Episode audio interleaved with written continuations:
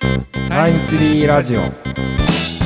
タイムツリーラジオはカレンダーシェアアプリタイムツリーを運営する私たちメンバーが普段の仕事に関係することもそうでないことも大体15分ぐらいで話し切るインターネットラジオ番組です。えー3万円1日で使い切るとしたら Kindle で漫画買いまくるフレットと。3万円1日で使い切るとしたらレコード買っちゃうスティーブの2人で今日はお送りします。はいお願いします3万円で漫画って結構買えそうですね。そうですね。なんか持っておきたいみたいなやつとか昔読んだけどか紙で読んだけどもうなくなっちゃって持っておきたいとかそういうのとかかな。何冊ぐらい買えるんだ？1冊600円ぐらい？400円から600円ぐらいですよね大体ね。夢ありますね。これ今日外で撮ってるけど恐れていた事態が。救急車かな、そうですね。今日はちょっといつもと趣向を変えてですねあのオフィスの目の前にある新宿中央公園で野外録音をしておりましてちょっと環境音がねいろいろ入ってるかもしれないんですがまあそれもちょっと 良さということで皆さんあのご了承ください。ちょっとこの写真を撮って。ありがとうございます。レコードってあのあのビニールのレコードの？ビニールのレコビニールのレコードレコードはでもそこそこいいの買っちゃうともしかしたら1枚しか買えないかもしれないし、まあ、頑張って45枚買うかとかいろいろありますけど割とね漫画よりは高価なものが多いのであっという間に使っちゃおうかなでも3万ってすごい数字だなと思ってて多すぎず少なすぎず。だから そう結婚式のあのご祝儀3万円って結構絶妙なラインだなって思ってるんですよねいつも僕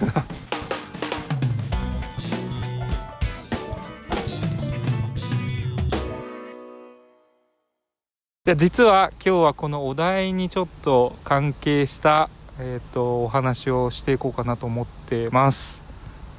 具体的にはタイムツリーにももちろん会社なので、えっと、経費を社員が使用する場合のルールっていうのがあるんですけど、まあ、今日はそれについて話していきたいなと思ってます。はい。で具体的に、まあ、経費を使用するその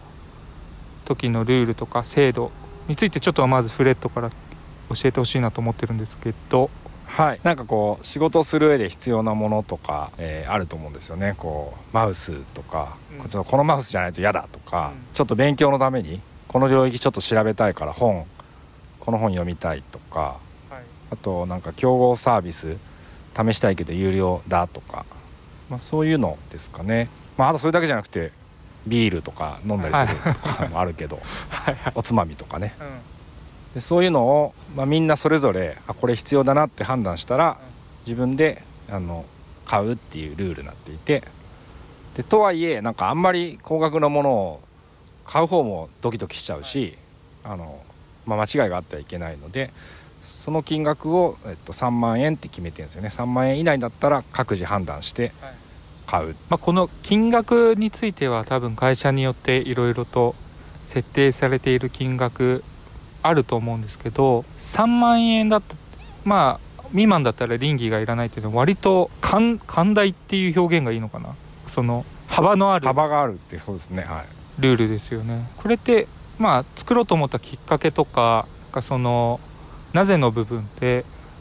どんなことを考えてこのルールって作ったんですかね？あのーみんなこうこの人と働きたいっていう人と、まあ、面接を経たりして来てもらってるわけですよね。あの時間とか出勤場所出勤時間とかの自由な話はまあ過去にしたことあるかもしれないですけど、まあ、その人がうんと自分は昼から出てこうした方が集中できてパフォーマンス出るんだって言うんだったらこの人と働きたいって言った人なんだからそれが一番いいんじゃないかなって思ってそうしてますと時間とか場所ですね。まあ、それと同じでもうその人がこの本ちょっと今の自分に必要だって言うんだったらとか、うん、とこのディスプレイ今必要だって言うんだったら、まあ、それが一番パフォーマンス出るんじゃないかなっていうそういう考えで作った制度ですね。まあ、タイムツリーにも他にもいろいろな制度はあるんですけど基本的にはやっぱそこが通底している思いではありますよね。そうですね。なんかそれぞれの、まあ、クリエイティビティとかパフォーマンスっていうのを最大化して、まあ、掛け算でいい成果を生みたい。それはそれぞれが知ってるんじゃないかなっていう自分はこのやり方がいいとかはい。っていう思想に基づいてますね。なるほど。僕もオフィスによく来る方だなので、えーと、例えばオフィスの備品を買ったりとか何か飲み物がなくなっていたらそれを買い足したりとかっていうのは多い方だと思うんですけど僕も。まあもちろんどれも数千円から本当言っても1万円ぐらいですけど申請を一度も出したこととかはなくてあの自分のタイミングで欲しい時に、まあ、買えるっていうのは初めての経験だったんですけどものすごいこうストレスがなくていいいいですね。なんかこれのもう一個いいところは、まあ、全員が総務というかあのあそこの電球切れてるから買っといたよとか誰もがやったりあのお客様用のお茶切れてたから買ったよとかも誰かがやったりとかなんか会社の必要なものを買うっていうのがみんな普通のことになるんでなんかそうやってみんなでオフィスとか会社作ってる感じとかがいいなと思ってますね。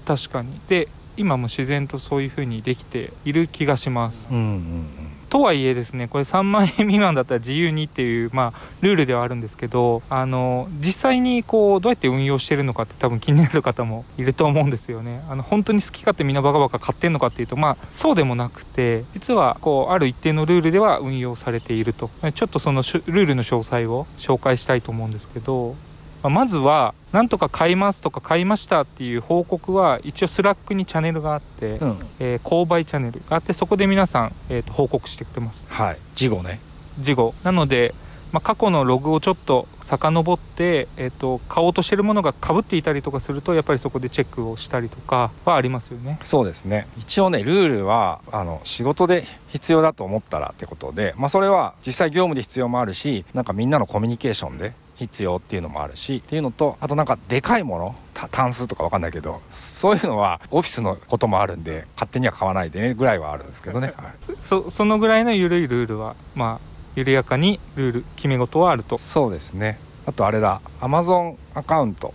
のビジネスアカウントってやつで、それぞれが自分のこう会社アカウントでアマゾンにログインして買うと決済は会社に紐づいてて、はい、住所とかは自分の自宅とかあれめっちゃ便利ですね。オフィスかどっちか選んで配送するみたいな感じですよね。あれ便利ですね、う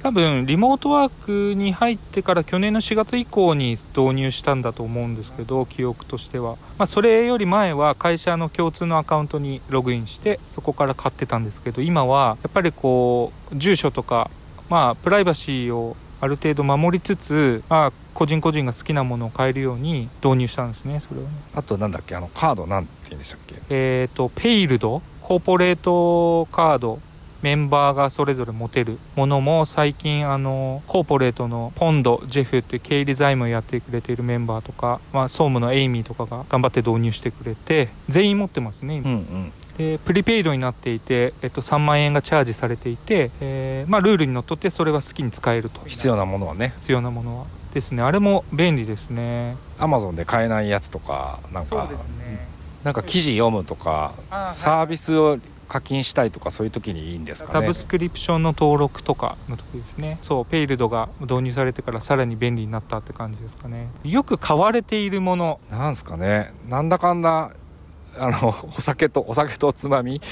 が多い気はするな。そうですね。オフィスに、まあ、あの定期的に来るメンバーのお買い物はあるし、まあ、書籍も多いです。本は多いですね。みんな好きですよね、うん、で会社で買った本みんな読んで感想ちょっとまとめて、はい、スラックでシェアしたりとかあと会社で勉強会あるじゃないですかよくなんか。よくあります、データ分析のとか、はい、ああいう時にその参加する人の教科書全員分バって買って届いたりとか、ああいうのとかいいですよね。あとはもちろんかいあの仕事で使う備品ですね。あの入社した時にあの買うマウスとかモニターとかありますし働く上でこう必要になってくるものとかもスタンドとかねあの PC をこう高くする、はい、モバイルのスタンドとかケーブルとかですね。逆にこう購買でこれ珍しいなみたいななんか思わずこうクスッとしてしまった買い物なんかありますかね？もうすでにビールワインが当たり前な時点でね。それがね。ボードゲームとか買ったりしてたかな。よくやってたんですよね。昔、まあ、今はねなかなかあれだけど、はい、あのオフィスでのレクリエーションのためにボードゲームを買ってた。なんか金曜日ね夜とかよくこう自然とボードゲーム始めるみたいな、ただこれは今話してて思ったんですけど結構そのコーポレートのメンバーの普段の努力により成り立つ制度であって 結構ねあの難しい制度ではありますよね。なのでちょっと今僕はオフィスの外なんですけどオフィスの方を向いて今 コーポレートのメンバーに感謝を述べたいと。じゃあ、えっと、今日はちょっとあの手短にでしたがタイムツリーの経費利用のルールについてお話ししました。で今日はあのちょっと外での収録ということだったのでいろいろな音がもしかしたら放送に乗るかもしれないんですがそれもお楽しみください。風情ということではい。はい。ありがとうございました。ありがとうございました。はーい